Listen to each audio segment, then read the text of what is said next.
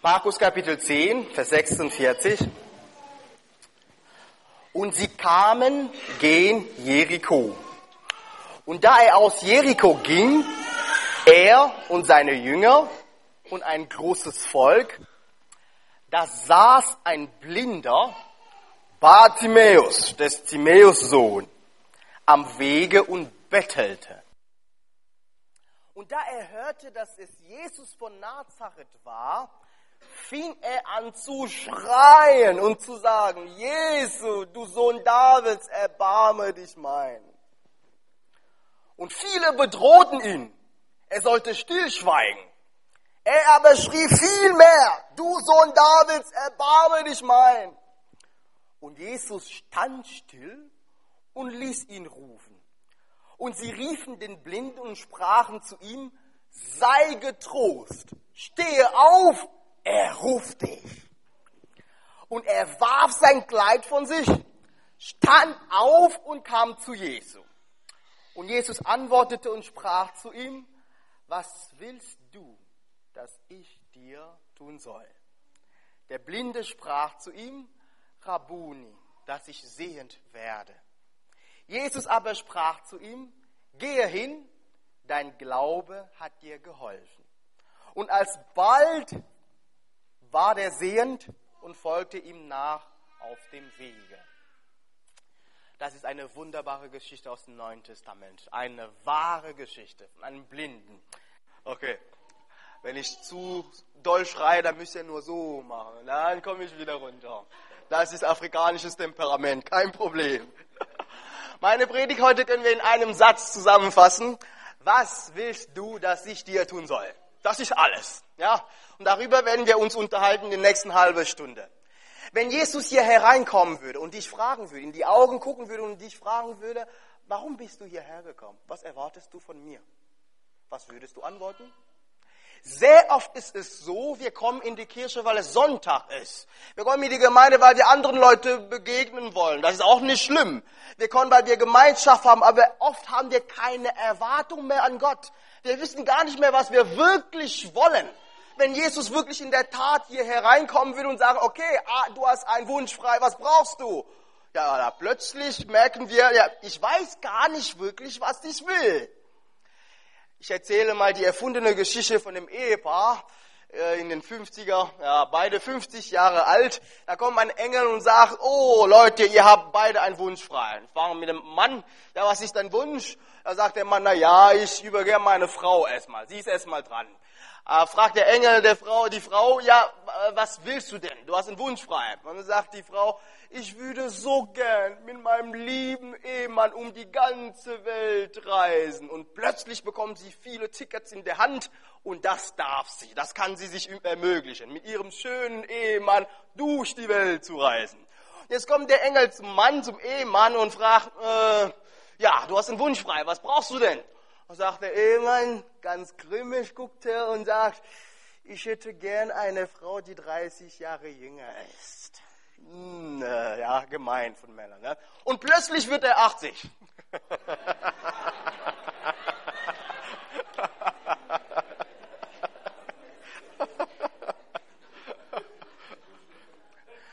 Was willst du, dass ich dir tun soll? Du hast einen Wunsch frei.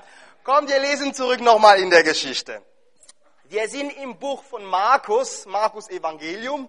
In der Regel ist es so, Markus stellt Jesus da als der Knecht Gottes, als der Sklave Gottes. Nicht einer, der sich als König zeigen will, sondern als der Diener. Aber damit hatten nicht alle äh, kein Problem. Die Jünger hatten mit dieser Vorstellung ein Problem. In Markus merken wir, dass die Jünger unbedingt Jesus als König sehen wollten.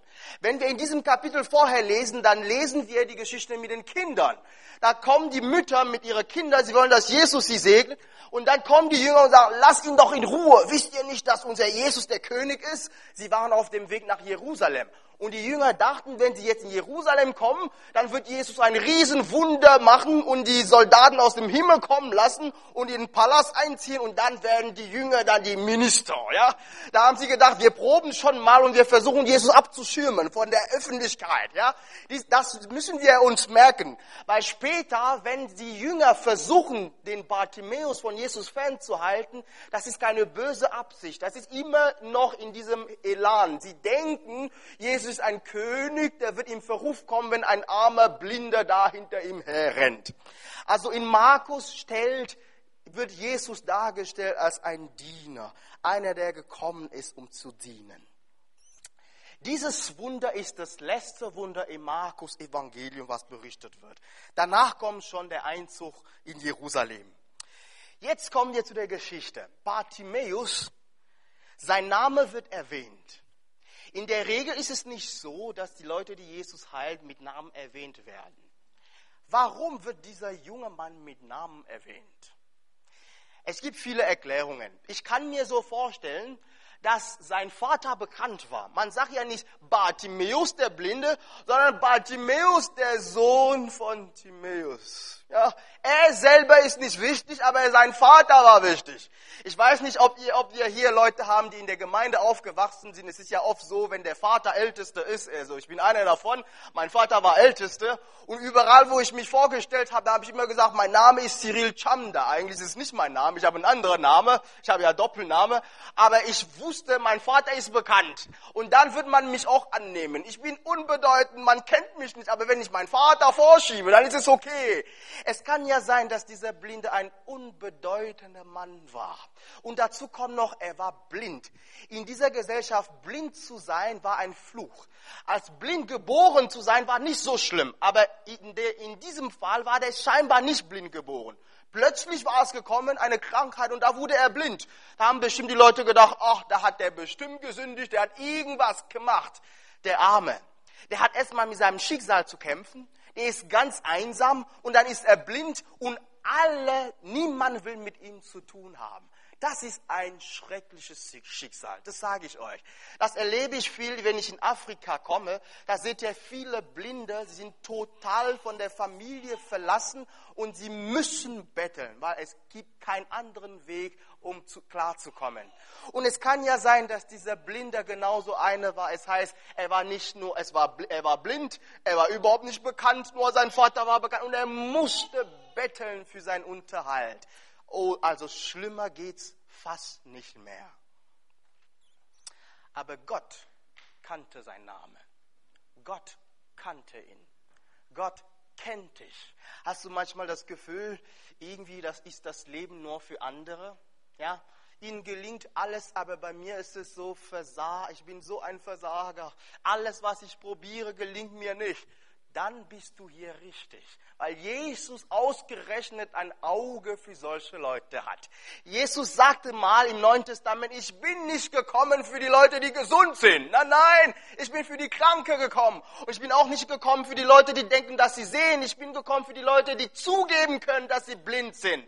Wenn du einer so, wenn du einer bist, dann bist du hier richtig. Wenn du das Gefühl hast, du kriegst dein Leben nicht auf die Reihe, dann ist Jesus für dich gekommen.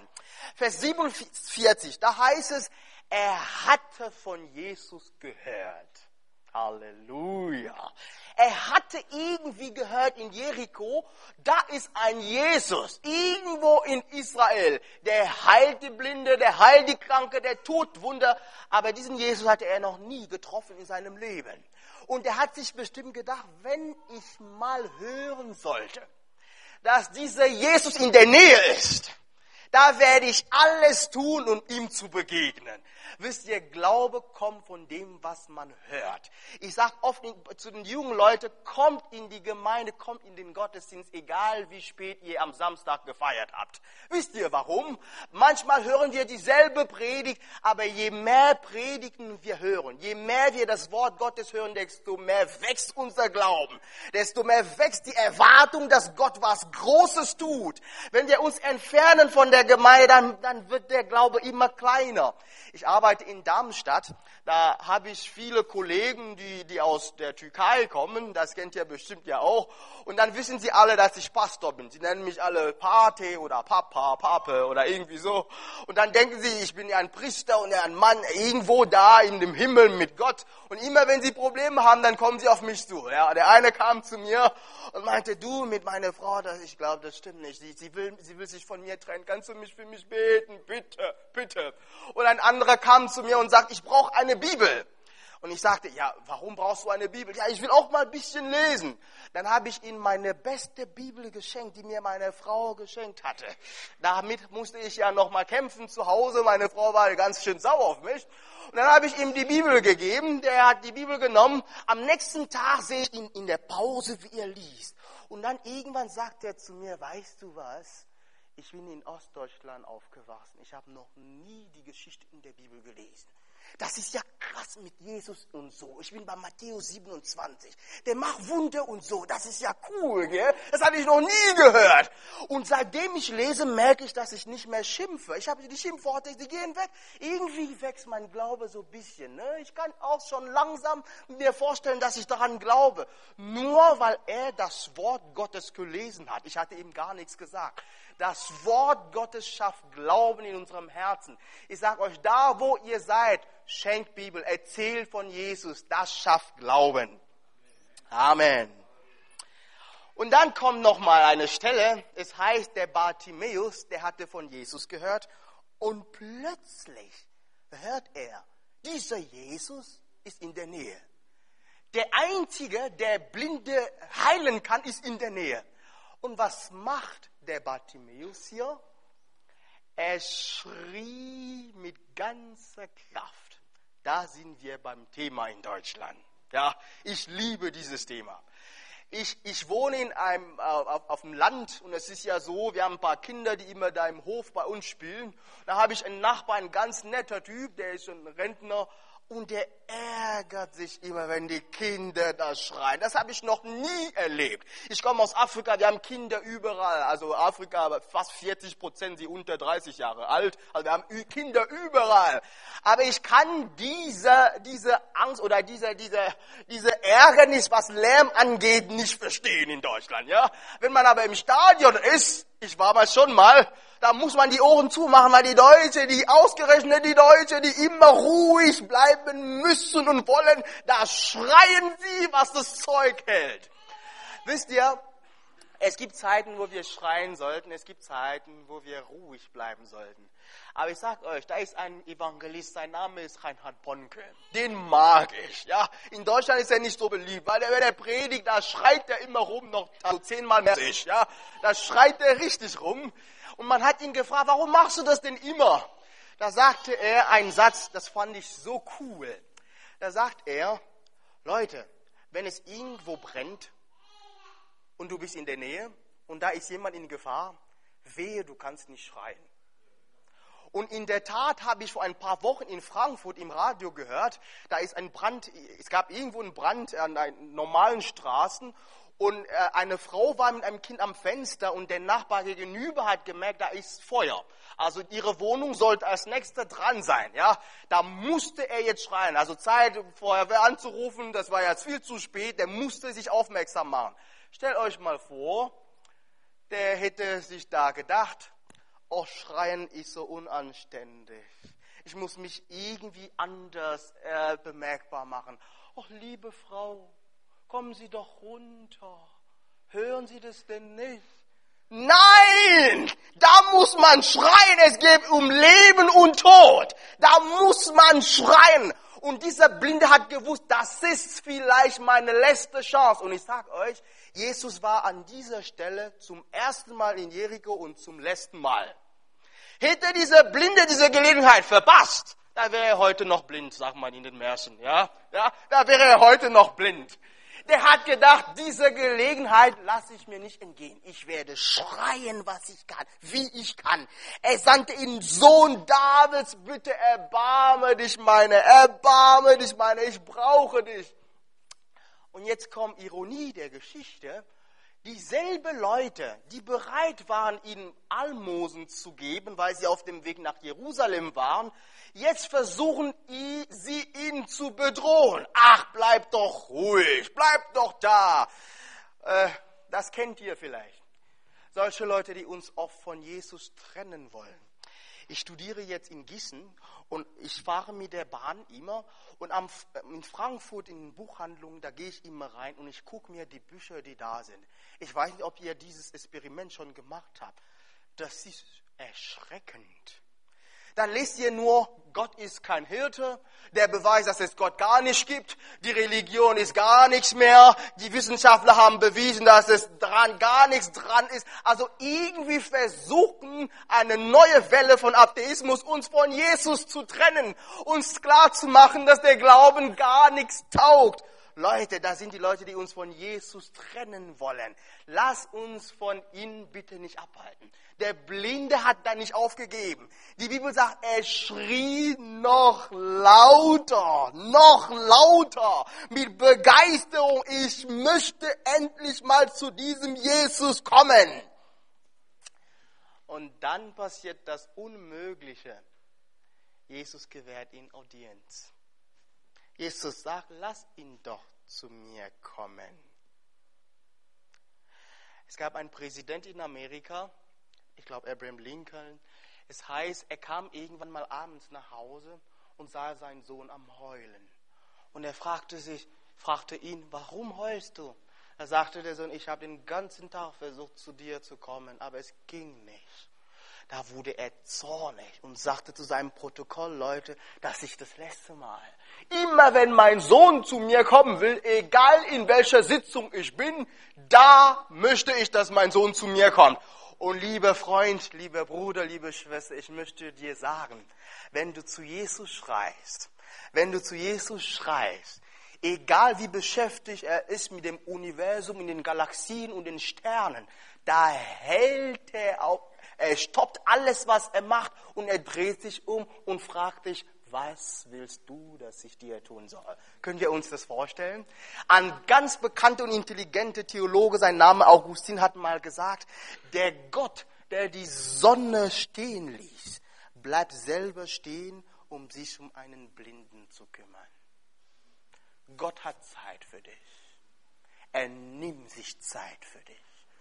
Er nimmt sich Zeit ganz bewusst für dich. Formuliere dein Gebet.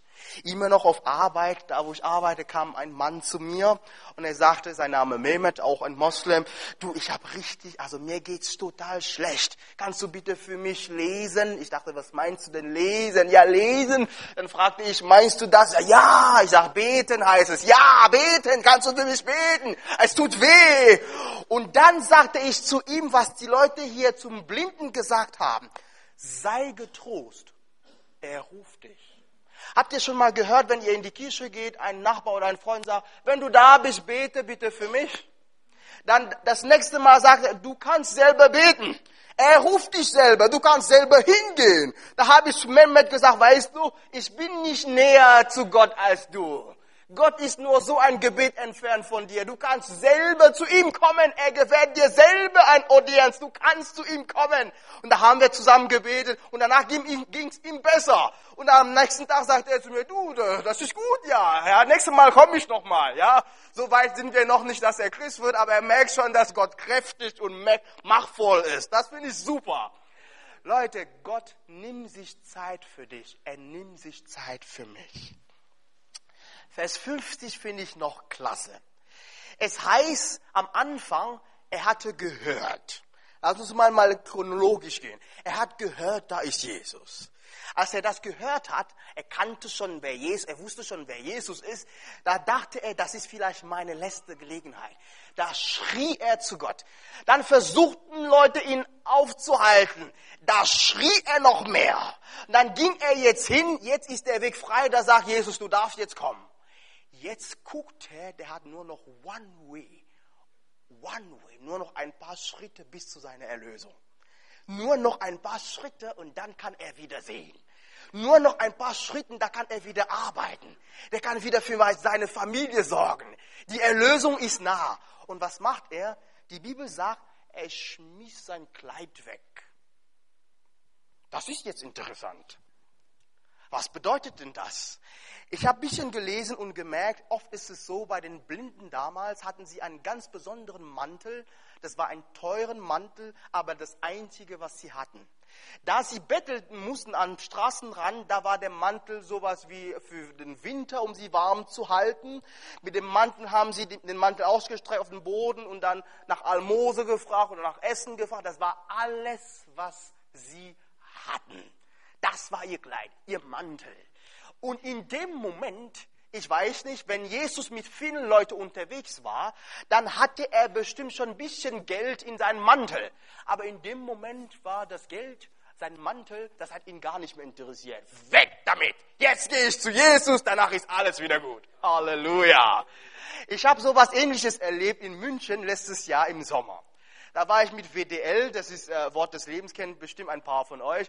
Aber waren wir mit 100 oder 110 Leute unterwegs. Und die jungen Leute haben sowas wie Flashmobs. Also ich weiß nicht, wie, wie, ob ihr das kennt. Da sind so Aktionen, die sie plötzlich machen. Und da haben wir ausgemacht mit den 100 Leuten, wir suchen auf der Straße irgendeinen Straßenmusiker, am besten einer, der richtig schlecht ist. Ja, der richtig schlecht spielt. Dann hat der Chef gesagt, Leute, wenn wir ihn gefunden haben, dann gibt er uns ein Zeichen. Die 100 Leute kommen, eins nach dem anderen, einer nach dem anderen, und irgendwann stehen wir 100 Leute um ihn herum, singen mit ihm und geben ihm das Gefühl, dass er der beste Musiker ist. Wenn Leute vorbeigehen, da, sagen, da fragen sie, ist der bekannt? Das sagen wir, natürlich ist er bekannt. Das ist ein Star in München. Und wenn der Chef dann pfeifen sollte, dann sollten wir alle zurückgehen, aber jeder sollte ein Euro oder 50 Cent ja da werfen. Der hatte seine Gitarretasche da vor ihm. Da war ich gespannt, wie die Aktion läuft. Ich habe es gefilmt, ja, also ich habe noch auf Video. Und dann kam tatsächlich der Chef und er pfeift und sagt, okay, da ist der Straßenmusiker. Da kommen zwei erstmal und hören, wie er singt. Und dann kommen noch mal zwei Langsam wurde er nervös. Er merkt, da sind 10, 20, 30 Leute und er weiß ganz genau von der Qualität seiner Musik. Ja, da, ja, ja, der wusste sehr wohl, wie schlecht er war. Und plötzlich stehen da 100 Leute vor ihm und singen halt mit, mit kräftiger Stimme. Und in der Tat kommen ein paar alten Omas vorbei und fragen sich, ist das eine Berühmtheit da drüben und die jungen Leute, jawohl! Und plötzlich hatten wir von 100 bis 150 Leute geschätzt da vor ihm und er konnte nicht mehr richtig spielen. Der fragte sich, was ist denn los? Heute ist vielleicht mein Tag. Und jetzt kommt noch besser. Da pfeift der Chef und plötzlich gehen sie einer nach dem anderen weg und jeder kommt erstmal und schmeißt einen Euro und 50 Cent. Stellt euch mal vor, bei 100 Leute oder 110, da sieht es ganz schön anders aus. Und da bin ich stehen geblieben, ganz hinten und habe das Ganze gefilmt. Und er spielte immer noch, sah zwei, drei Euro, vier, fünf. Und je mehr Geld da reinkam, desto langsamer spielte er und irgendwann merkte er, ich bin ja reich. Alle waren weg, da bückte er sich, da habe ich noch gefilmt. Er dreht sich und guckt, ich muss jetzt zur Bank gehen.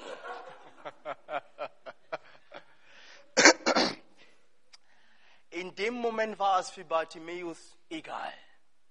Das Geld, sein Mantel, alles, was er hatte, konnte er tauschen, wenn er Jesus begegnen konnte. Was ist für dich heute dein Mantel? Ist es dein Stolz? Ich sag's dir, komm zu Jesus, leg das ab, es ist es nicht wert. Ist es Bequemlichkeit? Auch meine Freunde sind auch kein Christ, die ziehen durch die Gegend, ich will auch nicht in die Gemeinde kommen. Ist es wirklich wert? Ist es dein Freund oder deine Freundin, diese Beziehung, du bist so verliebt, aber der will mit Gott gar nichts zu tun haben und, die, und du weißt, du musst dich davon trennen. Das ist dir so wichtig, das ist vielleicht so viel Geld, so viel wert für dich. Ist es wirklich wert? Bei manchen ist es vielleicht Schüchternheit. Ich höre so oft in der Gemeinde, ich bin so schüchtern, ich kann nicht viel machen. Ich bin so schüchtern, ich kann meine Gabe nicht einsetzen.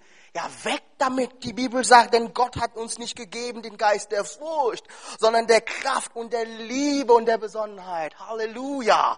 Wenn du heute schüchtern bist, wenn du heute stolz bist, egal was dich von Gott trennt, dann schmeiß es weg und geh zu Jesus. Ist das vielleicht Faulheit für junge Leute? Da sage ich immer diese drei, vier, fünf Stunden vor dem Computer jeden Tag. Das kann man anders investieren. Das nennt man auch Faulheit. Das kann uns wirklich trennen von Jesus.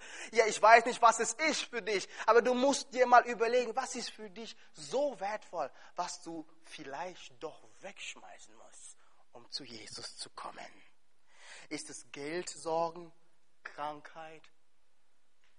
Ja, ich habe mal gehört, ein Wissenschaftler hätte gerechnet, Bill Gates hat so viel Geld, da hätte er gerechnet, mit dem Geld von Bill Gates, wie wäre es, wenn alle Vögel der Welt von seinem Geld ernährt werden könnten. Da hat er gerechnet, wie lange die Vögel der ganzen Welt dann überleben. Das waren nicht zwei bis drei Tage. Ja?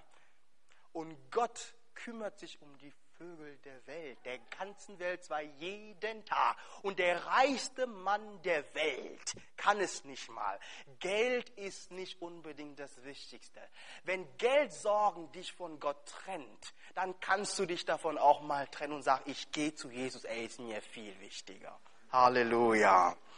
Die Bibel sagt, alles in dieser Welt wird vergehen, nur zwei Sachen nicht. Und zwar sein Wort und die Menschen, jawohl, das sind die wichtigsten Sachen überhaupt. Das Wort Gottes und die Menschen, die er geschaffen hat.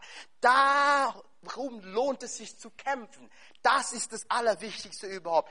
Das war seine letzte Chance, von Bartimäus Jesus zu treffen. Und diese Chance wollte er sich nicht entgehen lassen. Jetzt nochmal zur Geschichte. Chronologisch haben wir jetzt gesehen, jetzt hat er nur noch einen Weg zu Jesus, bald begegnet er seinem Herrn und erlebt seinen größten Moment überhaupt. Da hat er sein Kleid schon weggeschmissen und jetzt heißt es einmal nach vorne, vorwärts und vorwärts und dann kommt meine Erlösung. Ich weiß, in dieser Gemeinde sind viele, die neu bekehrt sind, die neu mit Jesus angefangen haben. Ich habe selber in Worms eine Gemeinde und so viele erlebt, Leute, die gern dabei sind am Anfang, aber irgendwann ist es so schwer. Irgendwann kommen die andere Laster, die, die alte Laster wieder zurück. Die Süchte kommen wieder hoch. Aber ich sag euch, einmal nur vorwärts Jesus nachfolgen. Immer nach vorne, immer nach vorne bitte nicht rückwärts. Die Bibel gibt uns viele Waffen zu kämpfen. In Epheser Kapitel 6, wir haben da Helm und dann, äh, was weiß ich, ein Schwert. All das haben wir, um zu kämpfen, um nur nach vorne zu gehen. Wir haben aber nichts für den Rücken in der Bibel.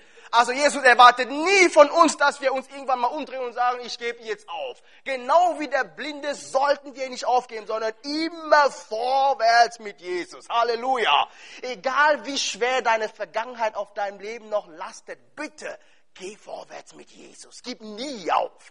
Es gibt diese Geschichte mit Napoleon. Die, die, die Geschichte kennt ihr bestimmt. Ein, der Napoleon war bekannt dafür, dass er nie verloren hat oder verlieren konnte und wollte. Und einmal war der in einem Gefecht mit vielen Generälen und er merkte, oh, es ist strategisch ganz, ganz schwierig. Wir müssen doch ruckzuck, wir müssen ja zurückgehen. Also es geht einfach nicht. Dann hatte er einen jungen Mann, der war, der war dafür da, um zu blasen, damit die, die Soldaten merken, okay, jetzt geht's vorwärts.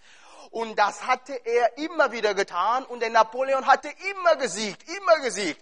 Und an diesem, ausgerechnet an diesem Tag wollte der Napoleon, dass er aber Rückzug blast, ja. Und dann sagte er, sagte der Napoleon, also sagt dem jungen Mann, es ist ganz schwierig hier, er muss ja Rückzug blasen. Und der junge Mann fragt, ja, wie, wie, wie macht man das? Ich weiß gar nicht, wie es rückwärts. Ich, ich kenne nur vorwärts, vorwärts. Und dann blast er wie mit vieler Kraft für vorwärts. Und der Napoleon regt sich auf und sagt, ich habe doch gesagt, wir müssen Rückzug. Und dann der junge Mann total aufgeregt, da tut er nochmal nach vorne blasen, vorwärts. Und plötzlich denken die Soldaten, obwohl es schwierig ist, boah, warum blast er immer vorwärts? Vielleicht kommt da Unterstützung. Und plötzlich werden sie mutiger und sagen, bestimmt kommt Unterstützung. Napoleon ist nicht doof. Und fangen an zu kämpfen und zu kämpfen und am Ende haben sie doch gesiegt. Leute, ich sag's dir, wenn Jesus vor dir ist, dann heißt es nur one way, nach vorne zu ihm und nie, nie, nie zurück. Und wenn wir ihm begegnen, dann passiert das Wunder. Der Blinde steht jetzt vor Jesus und Jesus fragt ihn, was willst du, dass ich dir tun soll? Jetzt eine Frage. War Jesus ein klein bisschen dumm? Hat er nicht gemerkt, dass dieser Mann blind war? Alle anderen wussten ganz genau, der Typ ist blind, der braucht doch nur, der will doch sehen. Aber Jesus fragt ihn trotzdem, was willst du? Ich will es aus deinem Mund hören, was du von mir erwartest. Und das sagt Jesus zu dir heute auch. Also letzte Woche in der Jugend habe ich, bin ich gekommen und dann sagte einer, wir müssen jetzt Gebetsanliegen sammeln. Wer hat ein Gebetsanliegen? Ich sagte als Leiter, ja, ich habe ein Gebetsanliegen. In Kamerun für mein Projekt, ich baue Brunnen in Kamerun oder lasse Brunnen in Kamerun bauen. Wir brauchen im Moment 1000 Euro dringend, weil wir einen Deckel, eine Pumpe bauen müssen und ich brauche das wirklich. Bitte betet für mich, dass ich demnächst 1000 Euro bekomme. Und nur zur Geschichte, seit drei Jahren haben wir vielleicht nur 5000 Euro bekommen. Also es ist ja nicht so viel, was da zusammengekommen ist. Und gestern kam ich nach Rot und dann gibt mir jemand einen Briefumschlag mit 1000 Euro 50 für mein Projekt. Da habe ich meinen Jungs gesagt, Leute, wenn Gott kein Wundermacher ist, dann weiß ich auch nicht. Gott ist so wunderbar. Das ist so wunderbar. Äh, ich habe 1000 Euro gesagt und diese 1000 Euro hat er gehört. Der hat mir genau 1000 Euro geschenkt. Gott will von dir aus deinem Mund hören, was du von ihm erwartest. Sehr oft passiert mir in meinem Leben, selbst wenn ich am Predigen bin, in Predigtdienst bin, da muss ich leider manchmal feststellen, dass ich manchmal nur predige, um zu predigen und keine Erwartung mehr habe, dass Gott wirkt. Das ist eine Schande und sollte nicht passieren. Deswegen sind die ganzen Landeskirchen und anderen Freikirchen gestorben, weil man da keine Erwartung mehr hatte, dass Gott irgendwas tut. Da fing man an zu philosophieren und Theologie zu betreiben. Das ist aber nicht, was wir brauchen. Wir brauchen einen Gott, der heute wirkt, der heute eingreift, der lebendig ist, der mein Leben kennt, der meine Sorge kennt und der da eingreift, wo ich ihn brauche. Diesen Gott brauchen wir. Ein Philosoph philosophischer Gott, der da oben ist, der mich gar nicht kennt, den brauche ich doch gar nicht. Das sagt Jesus, was willst du, dass ich dir tue? Also, was hast du heute für ein Problem? Was hast du? Ist es Geld? Ich habe eben erzählt, Geld ist nicht das Wichtigste. Man fragte den reichsten Mann damals, der Rockefeller, mit wie viel Geld wärst du zufrieden? Da sagte er, mit ein bisschen mehr. Ja, wenn es um Geld geht, dann brauchen wir immer ein bisschen mehr. Aber wenn du wirklich Geld, Sorgen hast, dann möchte ich für euch oder für dich heute beten. Wenn es um Gesundheit geht, dann kann Gott auch eingreifen. Wenn es um familiäre Situationen geht, dann kann Gott auch eingreifen. Egal was du brauchst. Die Bibel sagt, denn ich weiß ja, was ich mit euch vorhabe, spricht der Herr. Ich habe Frieden für euch im Sinn und kein Unheil. Ich werde euch Zukunft schenken und Hoffnung geben.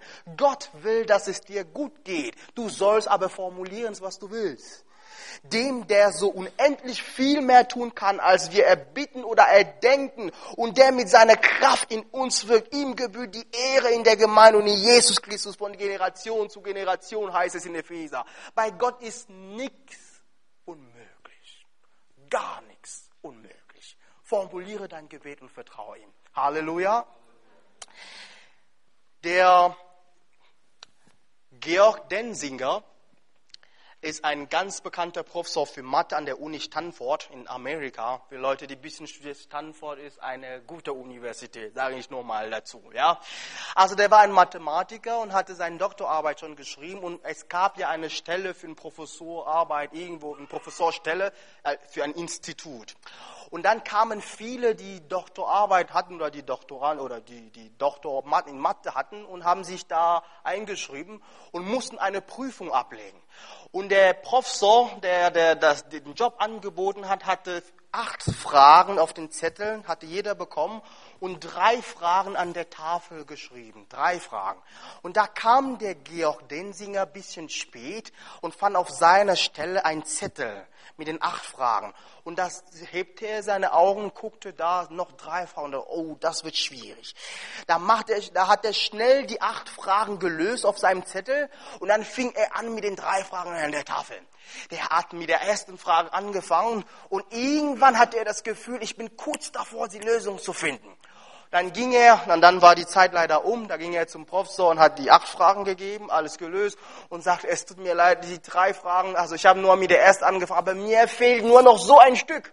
Und der Professor guckte ihn an und sagte ihm, dir fehlt nur ein Stück für die Lösung dieses Problems. Da sagte er, ja, dann darfst du bis morgen an diesem Problem noch arbeiten. Sagt er, wirklich? Ja, ja, dann darfst du es machen. Dann hieß er nach Hause und hat das Problem gelöst. Und dann kam er am nächsten Morgen zum Professor und dann ging, hat er den Zettel gegeben, ich hab's gelöst, du. Der Professor guckte ihn an und sagte, warte mal hier. Und plötzlich berief der Professor ein Gremium für, mit anderen Professoren. Da kamen sie alle im Büro und haben sich unterhalten, das ist doch nicht wahr. Und irgendwann lassen sie ihn mal kommen, Herr Georg Denziger, er ist Christ übrigens, er erzählt selber die Geschichte. Und dann sagen sie ihm, was hast du denn da gemacht? Du hast eine Frage gelöst, die nicht mal Einstein lösen konnte. Da fragt er sie, was ist denn los? Gestern bist du zu spät gekommen. Am Anfang habe ich drei Fragen an der Tafel geschrieben, die unmögliche Fragen der Mathematik. Ich, ich wollte nur die, die, die, die Doktoranden ermutigen, auch wenn es zu schwierig ist, nicht so schlimm. Es gibt Fragen, die man nicht lösen kann. Und du bist spät gekommen, hast nicht gewusst, dass es unmöglich ist. Jetzt hast du ein Problem gelöst, das man nicht mal Einstein gelöst hat. Leute, wisst ihr was? Oft denken wir, wenn wir ein Problem haben, das ist, un, das ist unmöglich. Aber ausgerechnet, wenn wir das denken, müssen wir an Jesus denken und denken, bei ihm ist nichts unmöglich. Halleluja. Halleluja. Ich bin schon seit vier Jahren verheiratet und ich hatte den Fehler gemacht, ich bin ja Jugendreferent und mit jungen Leuten, da macht man manchmal Scherze und manchmal Scherze, die nicht so gut sind. Da habe ich immer vorne gesagt, Leute, ich möchte zwölf Kinder haben. Zwölf Kinder. Und dann habe ich geheiratet und alle waren froh und da kamen die ersten E-Mail und Eintrag bei Facebook. Siri, bei wie viel bist du schon?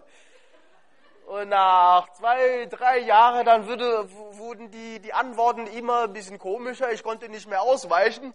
Und irgendwann sagte ich zu meiner Frau, du, das reicht mir. Wir müssen uns mal untersuchen lassen. Das, das geht so nicht weiter. Ne?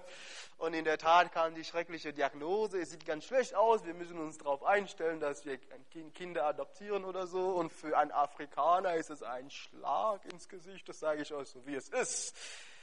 Aber bei Gott ist nichts unmöglich. Im Sommer werde ich Vater. Halleluja. Halleluja. Hättet ihr mich gefragt letztes Jahr jeden Tag, was erwartest du von Gott? Da hätte ich euch im Schlaf geantwortet, ich will ein Kind. Und jetzt habe ich ein Kind. Was ist dein Gebet heute? Was willst du, dass Gott dir tun soll.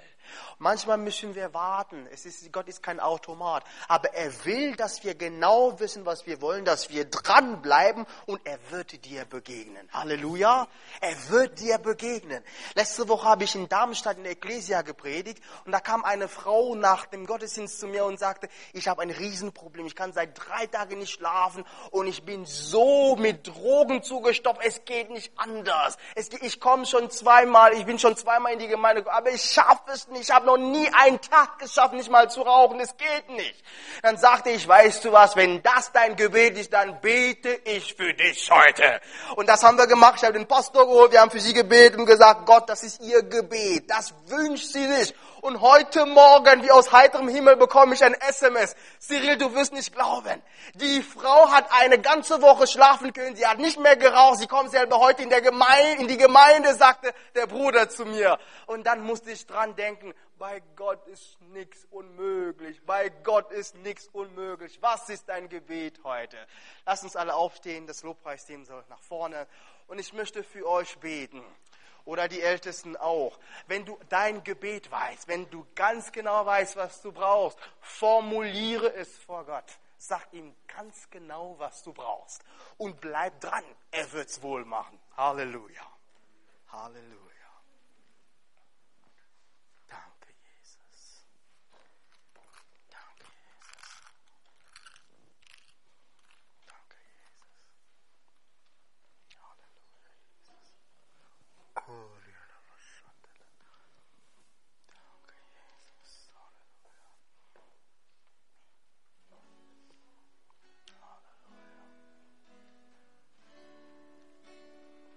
Also ich möchte dich jetzt nach vorne bitten, wenn du das Gefühl hast, ich habe mit Jesus noch nicht, ich meine es nicht noch nicht so ernst, ich möchte Jesus nachfolgen. Vielleicht ist heute die einzige Gelegenheit, genau wie bei diesem Bartimäus. Es kann ja sein, Jesus ist hier und du kriegst keine Gelegenheit mehr. Nutz bitte diese Chance. Wenn du Jesus nachfolgen willst, wenn du deine Sünde bekennen willst und du sagst, ich möchte ab heute mit Jesus unterwegs sein. Ich möchte, dass er mein Herr wird, dass er der Chef in meinem Leben wird. Dann komm nach vorne, da werde ich mit dir beten. Und wenn du irgendwelches Gebet und Anliege hast und du willst mit mir beten, dann komm auch nach vorne. Wenn du aber mit jemandem anders beten willst, dann tut er euch zu zweit und betet, aber formuliere dein Gebet vor Gott. Formuliere dein Gebet. Er sagt zu dir heute, was willst du, dass ich dir tun soll? Lass uns beten. Halleluja. Lass uns alle zusammen beten. Formuliere dein Gebet vor Gott. Lass uns auch an andere denken. Nicht nur an dich, nicht nur an mich. Denk an deine Familie zu Hause. Egal welches Anliegen du hast, Gott ist hier. Und er sagt, bei ihm ist nichts unmöglich. Lass uns an die Länder in Nordafrika denken, die jetzt Unruhe haben. Da geht es den Christen richtig schlecht. Wir können ja auch für sie beten. Lass uns selbstlos sein und für andere beten, für uns beten. Wenn du ein Anliegen hast, komm nach vorne, ich werde mit dir beten. Alle anderen werden auch mit dir beten. Lass uns uns eine Zeit nehmen, wo wir Gott persönlich begegnen und daran glauben, dass er was tut. Lass uns alle zusammen beten. Halleluja. Halleluja, Herr Jesus. Komm mit deiner Kraft.